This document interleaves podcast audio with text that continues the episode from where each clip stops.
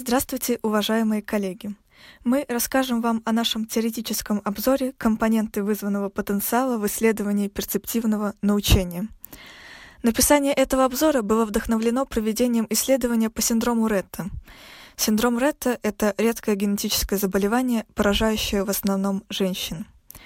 Небольшие перестройки в одном из генов приводят к серьезным дефектам в моторной сфере, трудностям с координацией движений и проблемам в интеллектуальной сфере – Поначалу дети с генетической мутацией, вызывающей синдром Ретта, не отличаются от сверстников, но позже начинают наблюдаться девиации в развитии и, в частности, регресс моторных и речевых функций. В своих исследованиях мы анализируем адекватные методики, позволяющие оценить степень когнитивных нарушений у пациентов синдрома Ретта и в том числе и сохранность способности к обучению. Тот факт, что пациенты с синдромом Ретта сталкиваются с трудностями при вербальной коммуникации вплоть до ее отсутствия, возможность оценить способности к обучению в этом случае ограничивается подходами, базирующимися на низкоуровневых процессах. Именно к этой категории возможно отнести понятие перцептивного обучения, которому и посвящен наш теоретический обзор. Таким образом, мотивируемые исследованиями обучаемости пациентов синдрома Ретта, мы вышли на уровень осмысления более широкой фундаментальной проблемы, проблемы усвоения новой информации и навыков в целом и наиболее эффективных способов научения. Перцептивное научение, о котором идет речь в нашем обзоре, определяется как повышение эффективности выполнения перцептивных задач в результате накопления опыта или тренировок, предполагающих, что испытуемых обучают различать или классифицировать ранее неразличимые сигналы. В большинстве случаев такая тренировка осуществляется с использованием внешнего подкрепления и обратной связи. В обзоре мы проанализировали изменения компонентов вызванных потенциалов, регистрируемых на ранних стадиях обработки стимула, и также рассмотрели особенности краткосрочных и долгосрочных изменений этих компонентов при перцептивном научении на примере зрительной и слуховой модальностей. В результате анализа мы выявили, что в зрительной модальности с перцептивным обучением сопряжено изменение сенсорного компонента C1, снижение компонента N1 и увеличение компонента P2. Долгосрочный эффект научения проявляется в увеличении амплитуды компонента N1.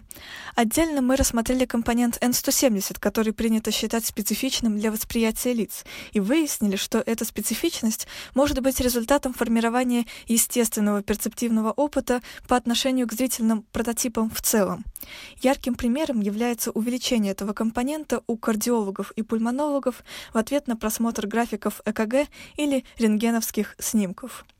В слуховой модальности наиболее устойчивый эффект научения проявляется в увеличении амплитуды компонента P2, связываемого с синтезом информации о физических и сигнальных свойствах стимула. Он проявляется уже после однократной обучающей серии и сохраняется в течение нескольких месяцев после обучения. В обзоре мы дополнительно обсуждаем валидность атрибуции этого компонента именно к перцептивному обучению на примере исследований, в которых этот компонент увеличивался и в отсутствие перцептивного обучения как такового. Отдельно мы проанализировали увеличение негативности рассогласования, которое возникает примерно через 100-300 миллисекунд после предъявления девиантных стимулов в череде повторяющихся идентичных стандартных стимулов. Именно этот компонент мы используем в экспериментальной парадигме исследования синдрома Ретта, упомянутого ранее. Немалым разделом анализа слухового перцептивного обучения в нашем обзоре является анализ музыкальной компетентности. Мы показали, что долгосрочные эффекты музыкальной компетентности могут распространяться на обработку различных характеристик речевых и неречевых звуковых стимулов, что сопровождается соответствующими изменениями в таких ранних компонентах, как P1, N1, P2 и негативность рассогласования. Накопленные поведенческие нейрофизиологические данные о механизмах перцептивного обучения могут использоваться при создании методик как для реабилитации, так и для предупреждения различных нарушений восприятия.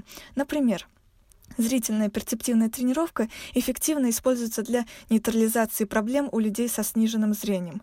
Также перцептивное научение может использоваться для коррекции нарушений чтения. И что интересно, на текущий момент активно исследуется возможность переноса перцептивного научения на нетренированные функции. Например, было предположено, что тренировка ранних низкоуровневых зрительных функций, например, распознавание контраста, может приводить к улучшению и более сложных зрительных процессов. Таким образом, как показал наш обзор, изучение нейрофизиологических механизмов перцептивного обучения важно и с фундаментальной, и с прикладной точки зрения, поскольку позволяет выявить изменения нейрональных процессов на различных этапах обработки стимула и посредством этого использоваться для объективной оценки эффективности реализуемых методик обучения.